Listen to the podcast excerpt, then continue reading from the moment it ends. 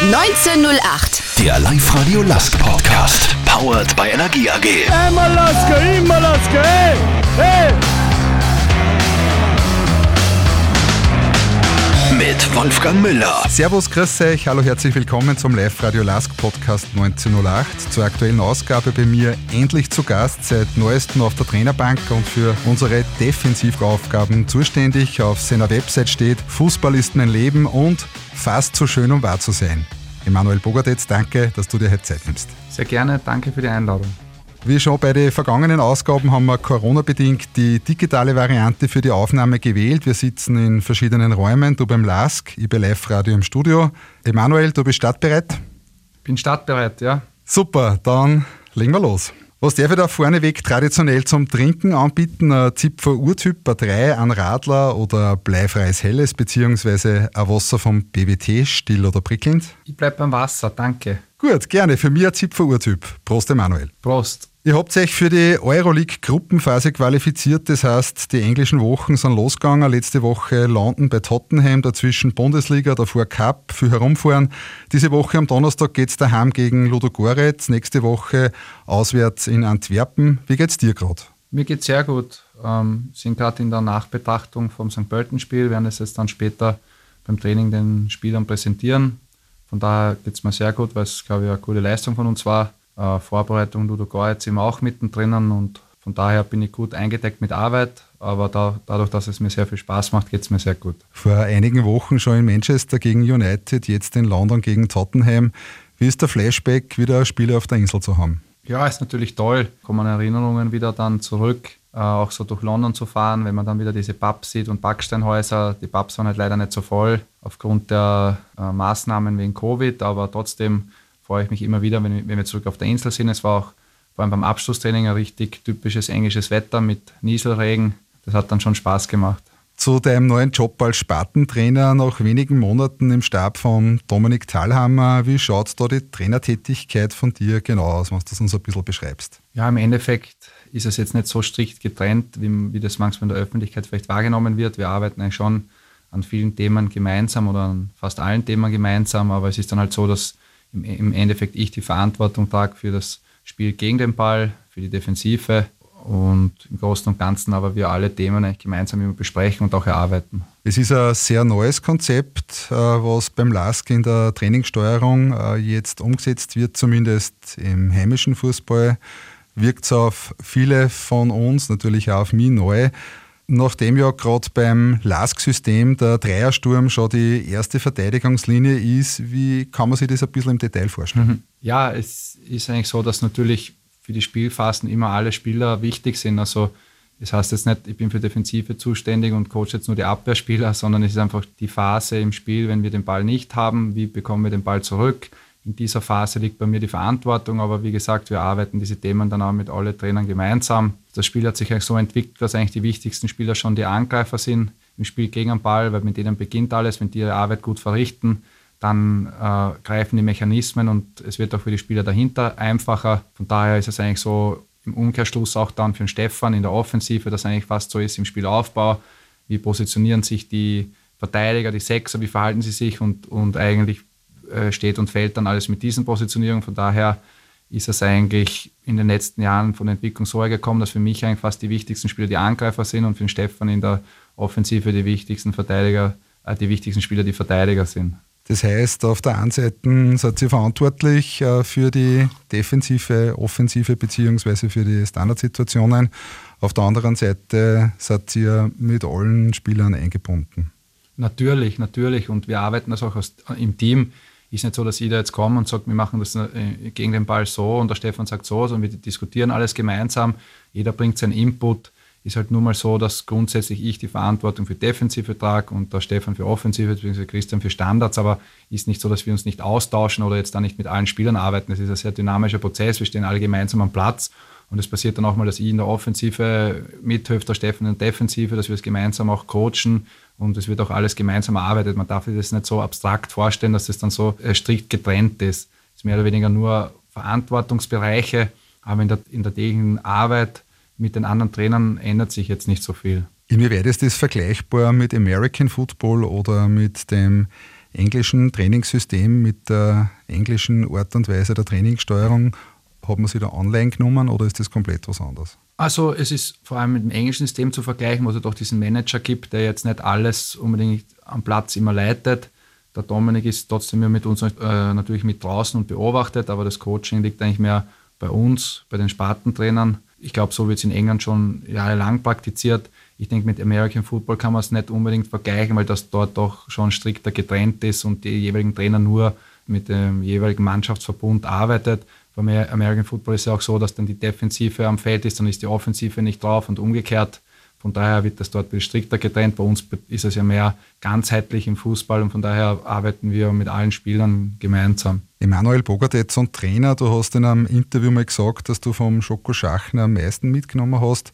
Was war für dich bei den Trainern in deiner Laufbahn immer besonders relevant? Schon eigentlich der fachliche Hintergrund, wie viel Kompetenz haben sie, redet der Trainer jetzt nur davon, rauszugehen und eine gute Leistung zu bringen und, und, und das Beste zu geben oder steht schon ein bisschen mehr dahinter, stehen ein bisschen Inhalte dahinter und Schoko Schachner war halt damals wie seiner Zeit voraus, weil aus Italien halt die Viererkette mitgebracht hat, dieses raumorientierte Spiel, das jetzt sich natürlich in der Zwischenzeit massiv weiterentwickelt hat, aber zum damaligen Zeitpunkt war er halt einfach der Zeit voraus und das hat mir schon imponiert wie er auch da neues, neue Wege beschritten hat, ähnlich wie wir es auch beim LASK versuchen. Damals war es ganz klar so, dass Manndeckung war das, was jeder praktiziert hat, mit Libero und so weiter. Er hat dann die Viererkette eingeführt und ich habe auch äh, hautnah miterlebt als junger Spieler, wie schwierig das eigentlich war, gegen Widerstände sich da durchzusetzen.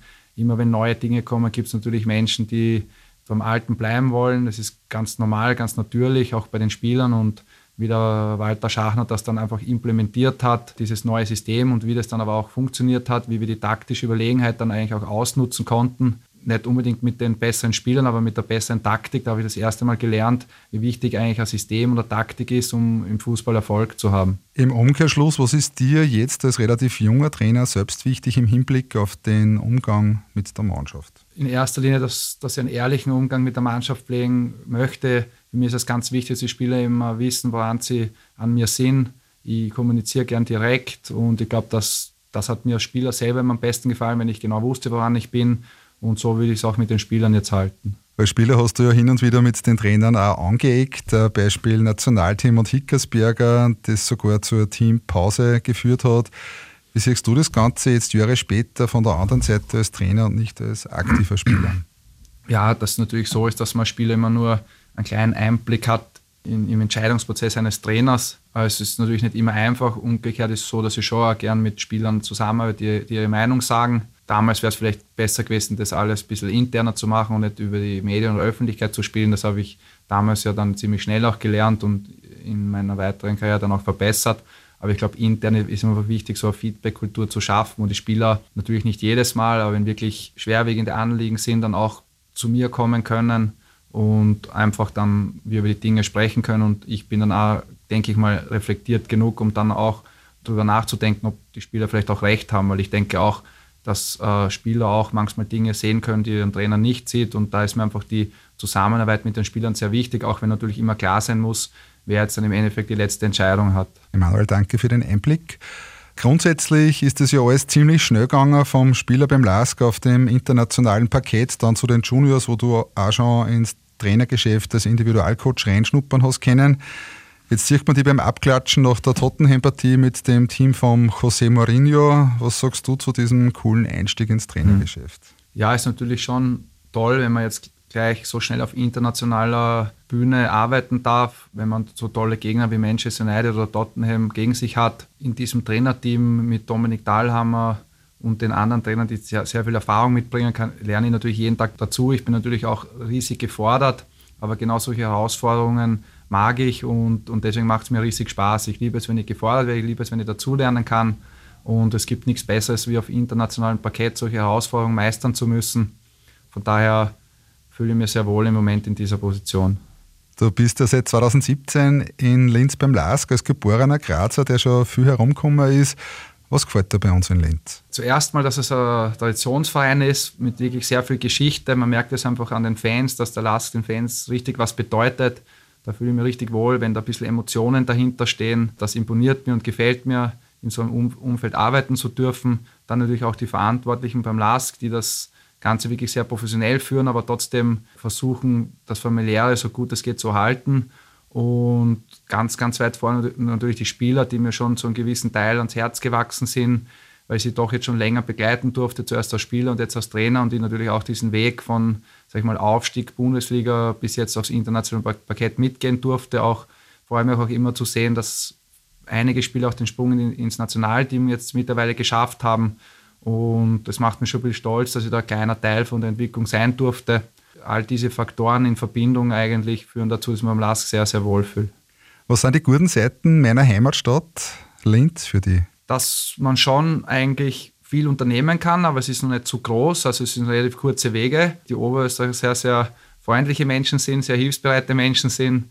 Und das ist eigentlich was, was mir sehr gut gefällt hier. Ich habe noch in sehr klarer Erinnerung deine starken Auftritte auf dem europäischen Parkett in der letzten Saison. Dann bist du unter tosendem Applaus eingewechselt worden, 12. Dezember 2019. 88. Minute beim Gruppensieg gegen Sporting Lissabon. Gänsehaut, feuchte Augen. Du hast nur eine gefühlte Ewigkeit nach dem Abpfiff später deine Runden am Zaun gezogen. Ich war vermutlich einer von circa 1000, die mit dir noch ein Selfie haben schießen dürfen. Wie war das für dich vor einem knappen Jahr? Nehmen so ein bisschen gedanklich äh, auf die Reise mit. Ja, es war auf jeden Fall ein sehr emotionaler Moment, weil ich wusste, dass es mein letztes Bewerbsspiel sein wird. Es war natürlich dann auch äh, überragend, dass das zu so einem Zeitpunkt äh, stattfinden konnte. Äh, Einzug in die, in die K.O.-Phase der Euroleague, was der größte Erfolg in der Vereinsgeschichte eigentlich war. Und dann in diesem Spiel dann nochmal mitwirken zu dürfen am Ende, wo schon entschieden war, mit diesem Szenenapplaus. Also besser hätte ich es mir nicht wünschen können. Bin auch dem Publikum und dem Laster unendlich dankbar, dass sie mir so einen Abschied ermöglicht haben. Und ja, habe das dann wirklich genossen. Es aber auch nicht so, dass es irgendwie mit einem weinenden Auge dazu schaue, weil ich mich doch gut aufs Karriereende vorbereiten konnte, auch im Kopf. Und von daher war es ein wunderschöner Abschluss für mich meiner langen Karriere. Aber trotzdem bin ich jetzt auch froh, dass ich ein neues Kapitel äh, als Trainer aufschlagen durfte. Was ist da durch den Kopf gegangen, wie du da deine Runden gezogen hast im Stadion? Ja, natürlich sehr viel, dass es eigentlich sehr lange Karriere war, aber im Endeffekt dann trotzdem irgendwie sehr schnell vorbeigegangen ist. Man, man erzählt es immer den jungen Spielern, äh, nutzt jeden Moment besser zu werden, vor, äh, habt Spaß dran, jeden Tag, den ihr zum Training kommt. Als junger Spieler will man das nicht hören und denkt sich immer, was redet der Alte da, aber wenn man dann selber am Karriereende steht, ist eigentlich wahnsinnig schnell, dass dann vorbeifliegt. Wichtig wissen wir auch, dass ich mir nie was vorwerfen kann. Ich habe jeden Tag das Beste versucht, ich habe jeden Tag versucht, besser zu werden bis zu meinem letzten Spiel. Und von daher habe ich, glaube ich, das Maximum rausgeholt, was für mich möglich war. Und von daher kann ich mit innerer Ruhe auf meine Karriere zurückblicken, weil ich weiß, ich habe ich habe wirklich das erreicht, was für mich möglich war. Und von daher blicke ich sehr gerne zurück und es war ein wunderschönes Kapitel in meiner Fußballlaufbahn. Und ich hoffe jetzt, dass die Trainerlaufbahn auch genauso schönes Kapitel wird, wie die Spielerlaufbahn war. Digital möchte ich mich hier gleich einmal vor dir als großartigen Sportler verneigen. Danke für viele tolle Fußballmomente vor der LASK-Zeit und natürlich auch beim LASK. Geile Partien in der Meisterschaft, international gegen Basel. Unglaublich, was du da gespielt hast, um nur ein Beispiel zu nennen. Danke. Vielen Dank, danke, danke sehr. Ein paar Worte zu deiner Karriere als Fußballer. 526 Pflichtspiele, über 43.000 Einsatzminuten, 61 Spiele für die Nationalmannschaft erster heimischer Torschütze in der Premier League und natürlich 58 Spiele beim LASK, aber der Reihe nach. Im Sturmnachwuchs begonnen, dann Kärnten ab in die deutsche Bundesliga zu Leverkusen, dann zurück zum GAK mit Walter Schachner Doublesieger.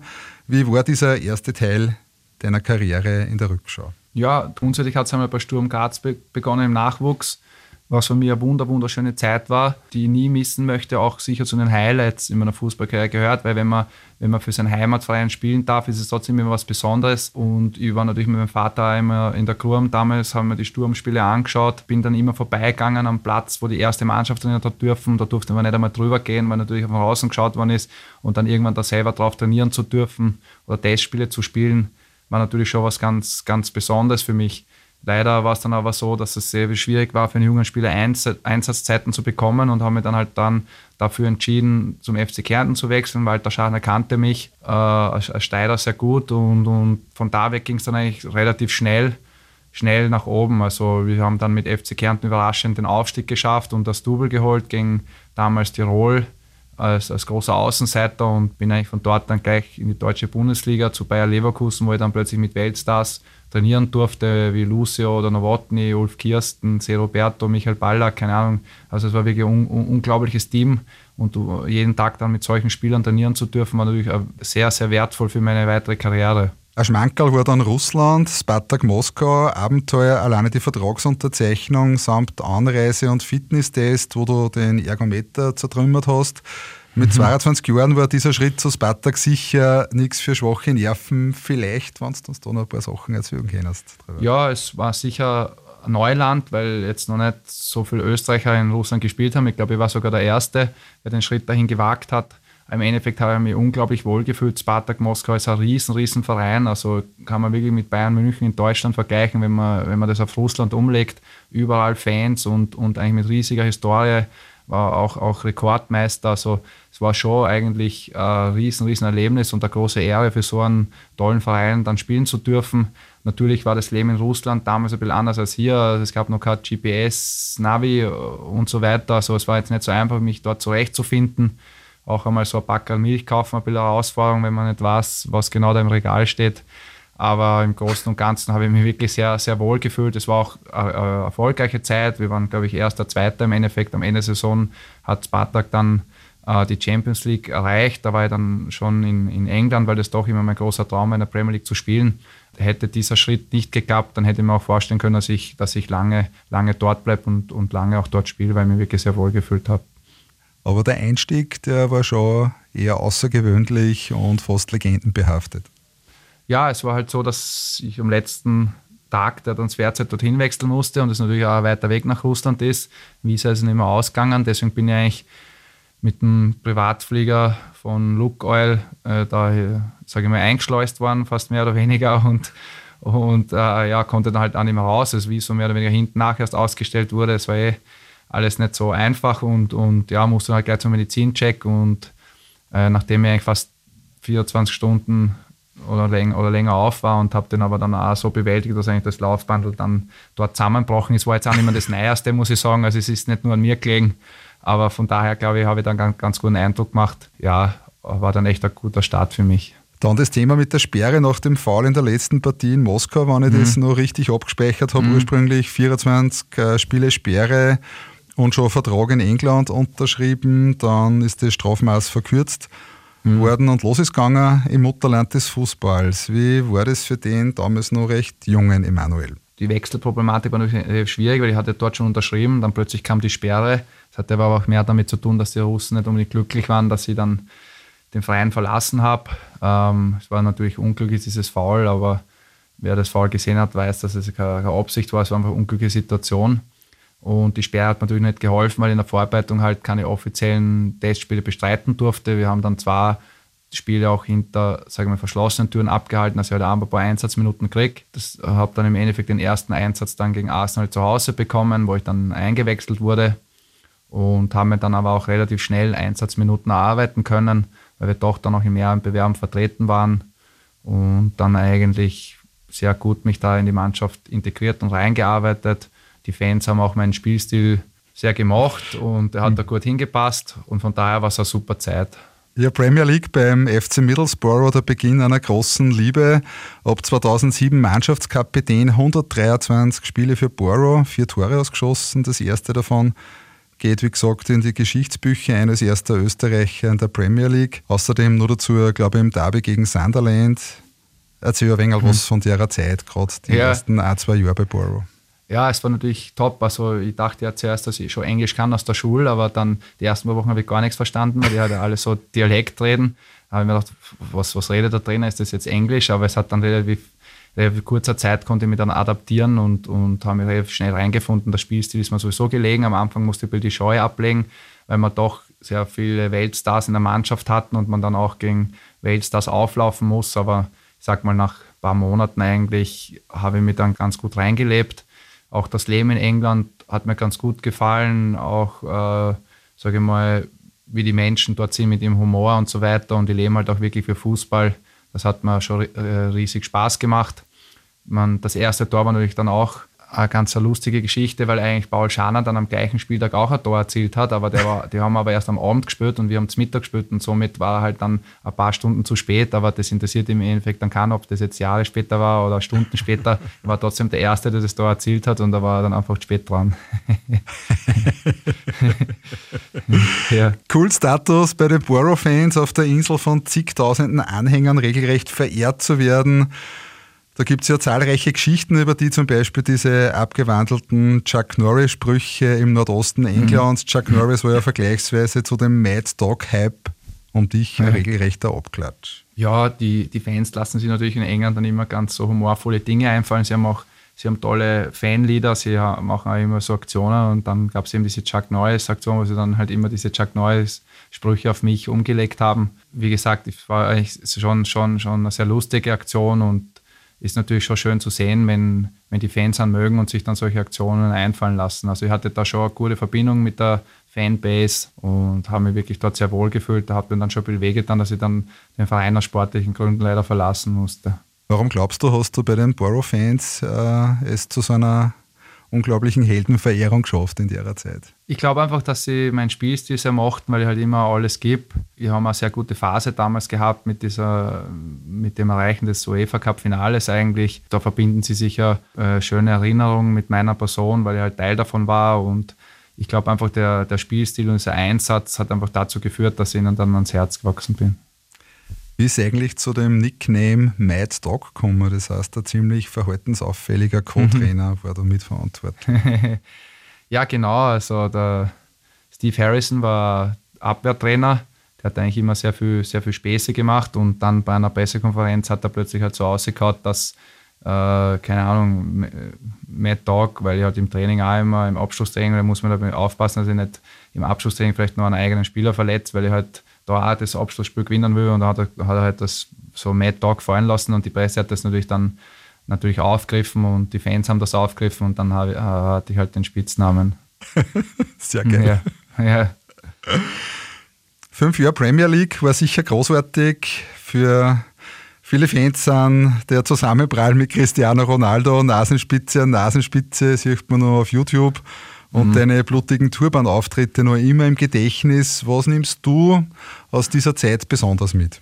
Also natürlich Siege gegen große Mannschaften. Ich sage gegen Man United oder Chelsea oder wie immer gewinnt man nicht jeden Tag. Das bleibt dann schon in Erinnerung. Das sind dann immer ganz spezielle Momente und auch Stimmungen im Stadion, wenn man solche großen Teams besiegen kann. Dann natürlich auch einfach diese Verbindung mit den Fans, diese, diese Eindrücke im Stadion, diese spezielle Fankultur in England, diese, diese Gesänge, da bleibt natürlich schon sehr viel hängen, aber auch dann viele Freunde, die ich dort gefunden habe, auch Mitspieler, mit denen ich jetzt noch im Kontakt bin.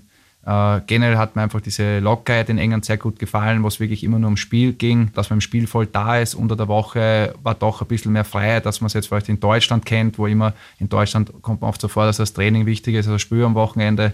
Das war in England nicht so und von daher habe ich die Zeit schon sehr genossen, weil auch der nötige Spaß dabei war. Aber dann, wenn es darauf ankommen ist, waren alle fokussiert und haben halt nichts anbrennen und nichts stehen lassen am Platz. Aber unter der Woche hat mir dann schon auch Spaß und, und auch haben es auch genossen, dass wir Profis in der, in, in der Premier League sein dürfen. Und ich glaube, diese Balance hat mir irrsinnig imponiert und ist auch, ist auch was, was ich mir jetzt im Trainergeschäft eigentlich für mich mitgenommen habe, dass ich einfach versuche, auch diese Balance herzustellen, dass man nicht das Training übergewichtet und das Spielbild aus Augen verliert. Emanuel, nach fünf Jahren war dann leider Schluss auf der Insel Championship mit Borough ohne realistische mhm. Möglichkeit auf Rückkehr in die Premier mhm. League. Mhm war dann doch zu hart für einen 27-Jährigen. Gibt es eigentlich noch Kontakt äh, zu Borough, zum Verein, zu den Fans, zu damaligen Mitspielern, zehn Jahre später? Ja, natürlich gibt es noch Kontakt, vor allem Jonathan Woodgate, mit dem ich mich sehr gut verstanden habe. Der war jetzt auch Trainer in der letzten Saison äh, bei Middlesbrough, da habe ich Kontakt bin natürlich immer informiert, wie es läuft, verfolge den Verein natürlich weiterhin, immer wenn es möglich ist, im Fernsehen und sonst halt schaue ich natürlich jede Woche, wo stehen sie in der Tabelle, wie, wie, welche Entwicklungen gibt es und ist sicher ein Verein, den ich immer, immer, immer verfolgen werde. Wirst du irgendwann noch mal zurück auf die Insel, eventuell als Trainer Middlesbrough noch mal die Premier League zurückzuführen? Ähm, es ist natürlich schon ein, ein Ziel in meiner Trainerkarriere, dass ich einmal auf der Insel arbeiten möchte. Ist natürlich als Trainer vielleicht sogar noch etwas schwieriger wie als Spieler, weil natürlich nur einen Trainer pro Mannschaft gibt, aber Spieler gibt es unzählige. Aber es ist ein ambitioniertes Ziel und ich würde mich natürlich schon sehr freuen, wenn ich das erreichen könnte. Wenn es dann bei Middlesbrough wäre, wäre es natürlich umso schöner. Aber wie gesagt, das sind sehr, sehr hochgesteckte Ziele und ich weiß natürlich, dass sie noch sehr viel Arbeit und äh, reinstecken muss, um dieses Ziel eventuell erreichen zu können. Premier League Vergangenheit, Next Step, Deutsche Bundesliga und Hannover 96, äh, ein guter Schritt. Es war auf jeden Fall ein, ein guter Schritt, auch wenn man es zuerst nicht so ahnen konnte, weil Hannover eigentlich in der Saison zuvor, bevor ich gekommen bin, ich am letzten Spieltag erst den Klassenhalt erreicht hat und dass es dann eigentlich so eine erfolgreiche Zeit wurde, auch mit auch am internationalen Parkett in der Europa League äh, war natürlich nicht abzusehen, aber es war auch äh, wirklich eine wundervolle Zeit für mich in Hannover, an die ich auch sehr gerne zurückdenke, äh, weil es wirklich außergewöhnlich war, doch auch ein Traditionsverein, der länger eigentlich nicht international dabei war. Und es war schon schön zu sehen, wie sich dann plötzlich, wie die Stadt eigentlich fußballmäßig fast explodiert ist und, und dann eigentlich nur mehr Hannover 96 an jeder Ecke das Thema war. Die, die Fans waren unglaublich stolz auf das, was wir da gezeigt haben. Und, und wir hatten äh, Auswärtsspiel in Kopenhagen, wird mir ewig in Erinnerung bleiben, wo wir eigentlich 10.000 Fans aus Hannover hatten und, und 3.000 oder, oder 4.000 von Kopenhagen waren nur im Stadion. Wahnsinn. Also das war, das war ein unglaubliches Spiel, dass wir dann auch noch gewinnen konnten nach, nach 1-0 Rückstand. Und das waren schon so Erlebnisse, die schon sehr speziell waren. Und deswegen muss ich sagen, dass die Zeit in Hannover, oder darf ich sagen, dass die Zeit in Hannover auch wirklich eine wundervolle Zeit war und auch mit etwas Glück dann die, der richtige, die richtige Wechseloption für mich war. Ein Highlight war dann zumindest für den Papa äh, der Besuch im ZDF Sportstudio, quasi damals der Ritterschlag für einen ausländischen ja. Fußballprofi in der ja, deutschen ey. Bundesliga. Wie war das? Ja, es war natürlich toll, weil mein Vater war halt mehr aufgeregt als ich, weil der natürlich das Sportstudio immer verfolgt hat.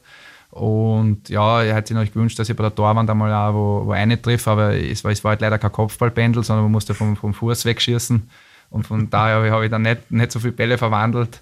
Aber es war trotzdem natürlich schön, dass man dort mal hinfahren darf, dass man das alles mal anschauen darf und dann auch Teil von, der, von so einer Sendung sein, sein darf. War natürlich schon ein, ein schöner Moment.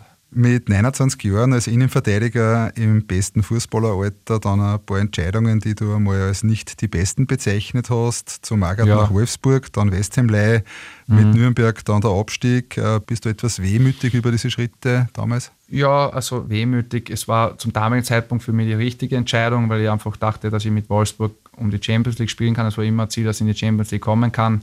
War im Nachhinein dann sicher die falsche Entscheidung. Ich denke, sowohl Hannover als auch ich selbst wären besser beraten gewesen, wenn ich dort geblieben wäre. Bin halt da nochmal Risiko gegangen, weil ich es als letzte Chance angesehen habe, doch nochmal die Champions League zu erreichen mit einer Mannschaft und es ist da leider schief gegangen.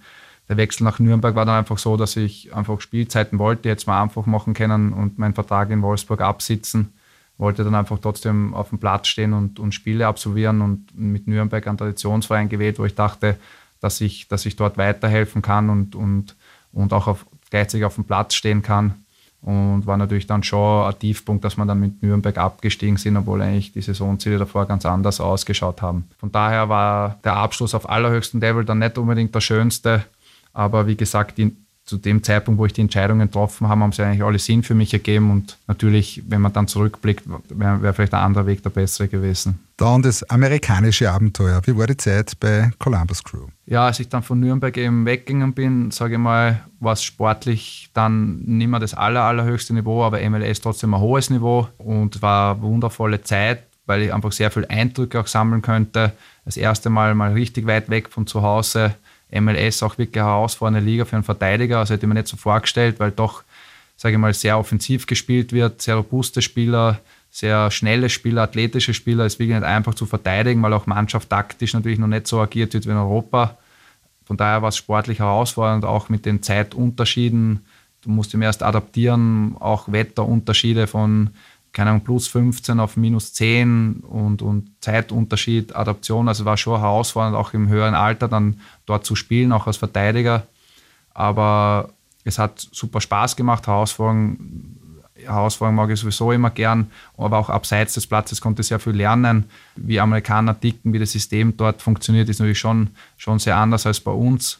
Und es hat mir sehr gut gefallen in Amerika und es ist sicher ein Land, wo ich immer wieder mal gern Urlaub mache. Aber, aber ich hab, es hat mir auch gezeigt, dass in, in Österreich natürlich schon sehr viele Sachen einfach, einfach gibt, die, die bei uns Standard sind und in Amerika eigentlich erstmal bezahlen musst oder die arbeiten musst. Und von daher, egal bei welcher Auslandsstation ich, ich war, habe ich Österreich immer, immer mehr schätzen gelernt und in Amerika war das sicher genauso.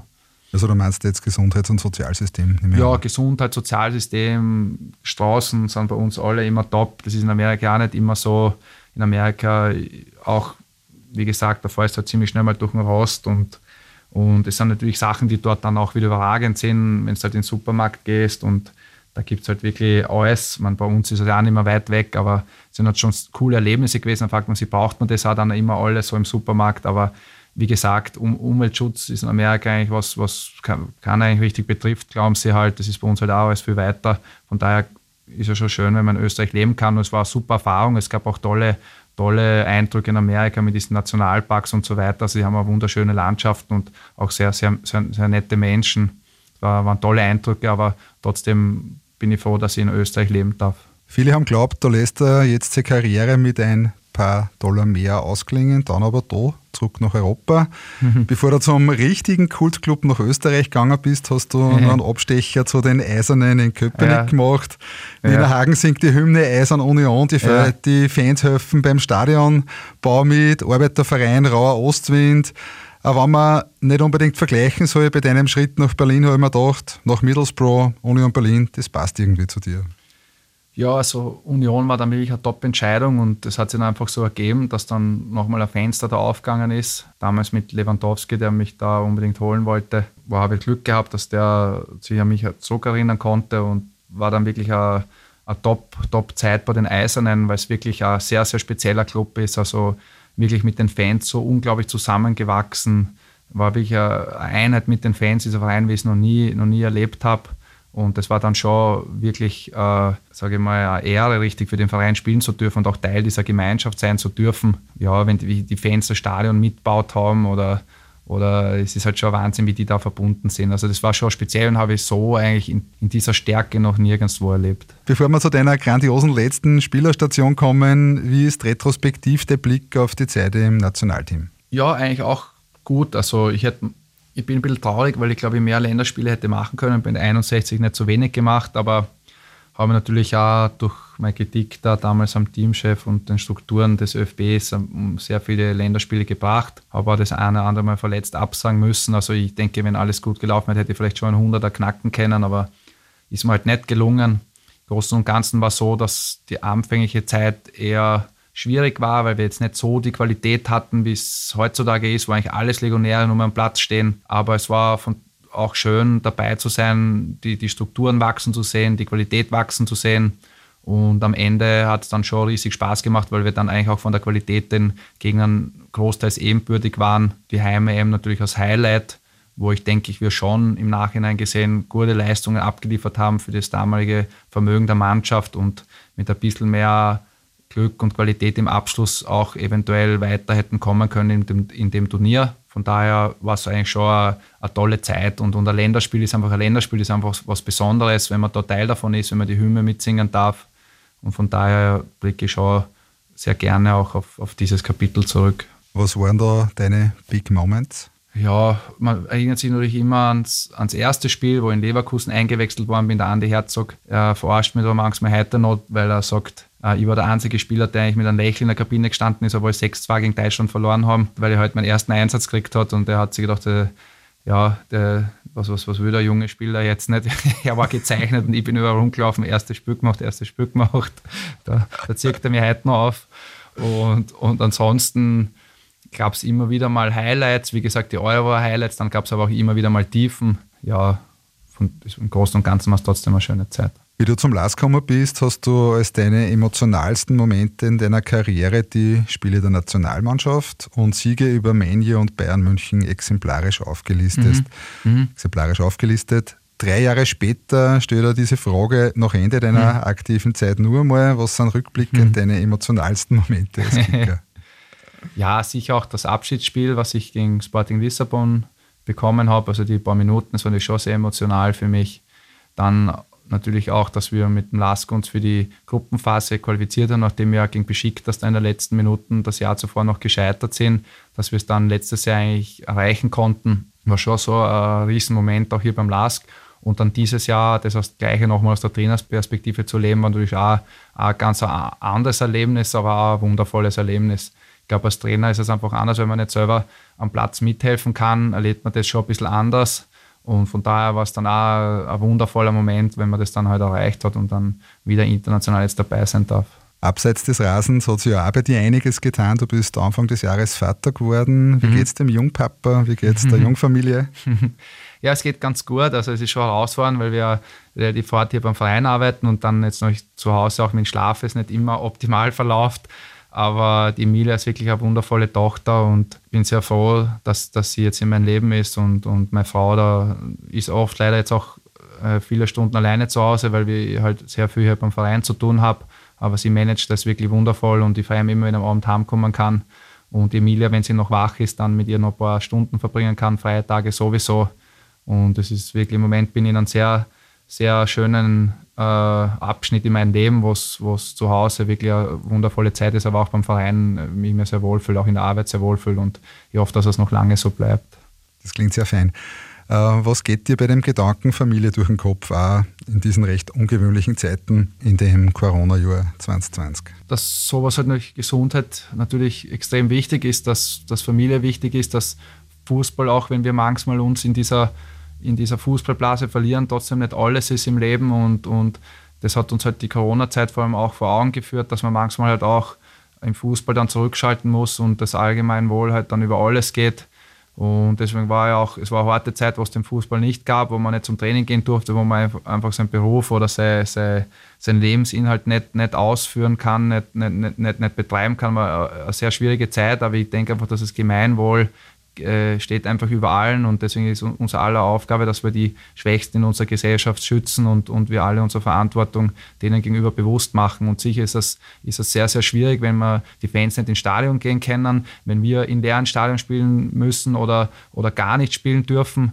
Aber ich, ich denke trotzdem, dass, dass das Fußball trotzdem nicht ganz oben stehen kann, auch wenn es der eine oder andere Fans vielleicht anders sieht und wir da trotzdem, trotzdem Rücksicht nehmen müssen auf und ich glaube, das unterscheidet uns vielleicht auch von anderen Ländern, wo zum Beispiel, wenn man nach Amerika schaut, wo doch jeder dann auf sich alleine gestellt ist. Und ich glaube, in Österreich halten wir schon sehr, sehr zusammen und es hat uns immer ausgezeichnet, dass wir auch dieses Sozialsystem aufgebaut haben, dass wir aufeinander Rücksicht nehmen. Und deswegen glaube ich, dass wir gemeinsam auch dann gut durch diese Pandemie kommen werden. Du bezeichnest Jürgen Werner in einem Interview als deinen Mentor. Was verbindet dich mit dem Jürgen?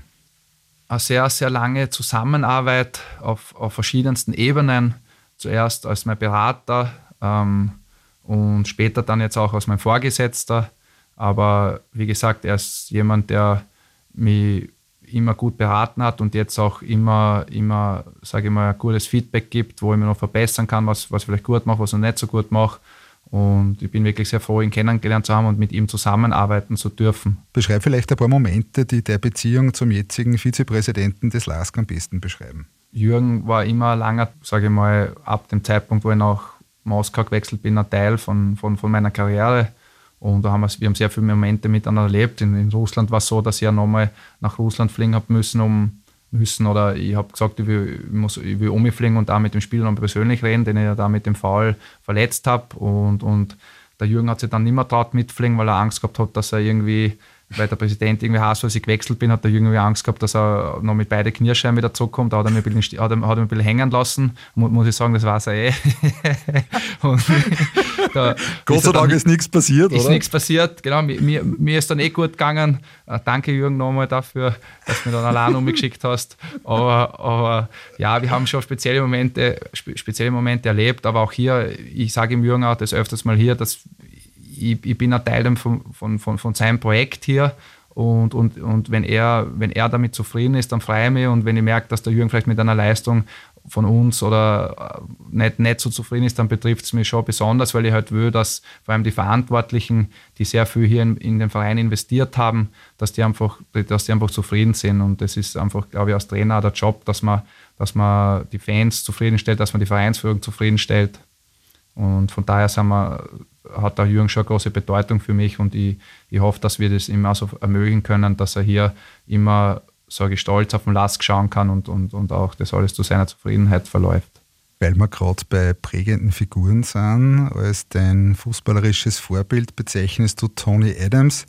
Für die Jüngeren unter uns, Baujahr 66, Arsenal-Ikone, Innenverteidiger mit 500 Spielen und Kapitän der englischen Nationalmannschaft. Abseits vom Rasen hat er mit vielen Dämonen zu kämpfen gehabt, wie Wirtshausschlägereien und massive Alkoholprobleme, die er dann nach langem Fight besiegt hat.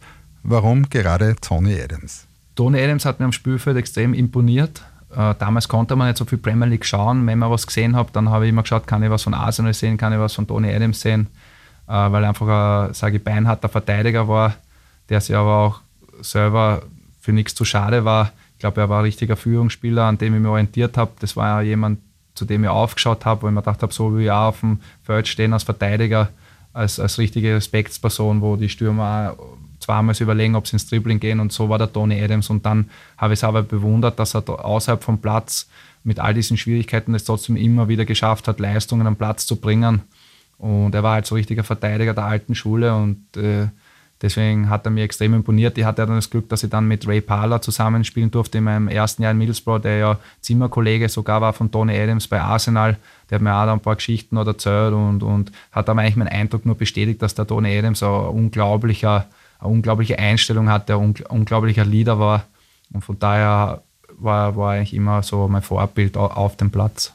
Gibt es auch im Trainergeschäft Vorbilder oder ist das Thema noch äh, mhm. nicht aufgekommen bei dir? Doch, es gibt natürlich immer Vorbilder ich denke, Jürgen Klopp ist ein Name, der sehr oft fällt, weil man vor allem mit der halt auch im zwischenmenschlichen Bereich arbeitet, wie der halt auch mit seinem Team arbeitet, das Trainerteam als Teil von seiner Karriere sieht. Und ähm, es gibt einige Trainer, von denen man sich was abschauen kann. Marcelo Bielsa ist sicher einer, äh, der auch im taktischen Bereich ein außergewöhnlicher Trainer ist. Wie gesagt, kann das jetzt nicht an einem, an einem Trainer festmachen. Man kann, glaube ich, von jedem Trainer was lernen und muss dann einfach auch seine eigene Identität entwickeln und einfach das, wo man denkt, dass man was rausziehen kann, dann auch von den anderen Trainern dann rausziehen. Emanuel, dir kann ich also sagen, für mich warst du 2017 der Königstransfer des LASK. Auch mit 34 Jahren warst du für mich ein Garant für die Weiterentwicklung der Spieler am Feld, der Mentalität und der Erfahrung streuen auf die ganze Mannschaft aus, egal ob du spielst oder nicht.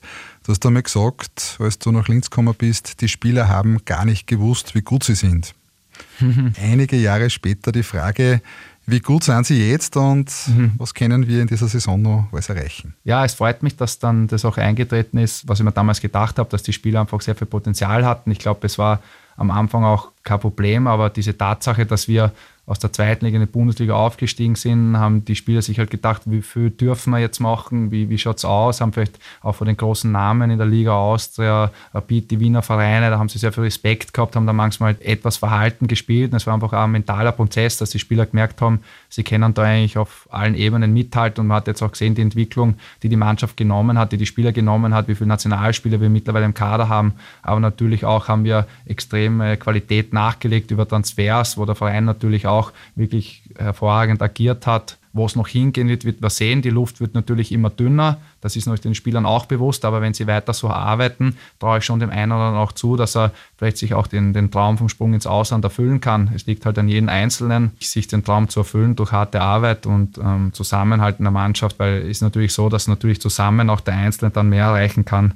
Wenn die Spieler da zusammenhalten und gemeinsam agieren, dann schaut auch der Einzelne einmal besser aus. Was erreichen wir heuer noch? Ja, das werden wir sehen. Also es ist noch sehr, sehr lange Saison vor uns. Ich glaube, der Start war bis jetzt ganz okay. Wir haben unser erstes Saisonziel erreicht, dass wir in Europa League wollen, was ein großes Ziel war, ein ambitioniertes Ziel mit dem Gegner, den wir vor der Brust hatten. Ich glaube, da können wir schon mal stolz sein, dass wir das erreicht haben. Und ich glaube, in der Liga sind wir ganz gut dabei bisher. Wir sind im Cup noch dabei. Also ich denke, dass sehr, sehr viel möglich ist. Die Saison ist noch sehr, sehr, sehr, sehr früh und, und Deswegen kann ich jetzt noch keine Prognose abgeben, aber es ist natürlich klar, dass wir sehr hohe Ziele haben hier beim LASK, auch als Mannschaft und natürlich das Bestmögliche rausholen wollen in diesem Jahr. Ausgestrahlt wird der Podcast wenige Stunden bevor es gegen Ludo Goretz geht, zweites Gruppenspiel in der Europa League.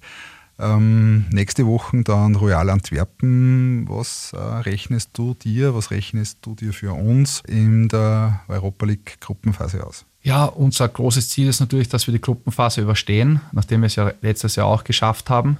Aber jetzt, wo wir natürlich die Gegner auch gesehen haben, mit Tottenham, denke ich, haben wir wirklich ein Team, das auch in der Champions League sehr, sehr weit kommen könnte.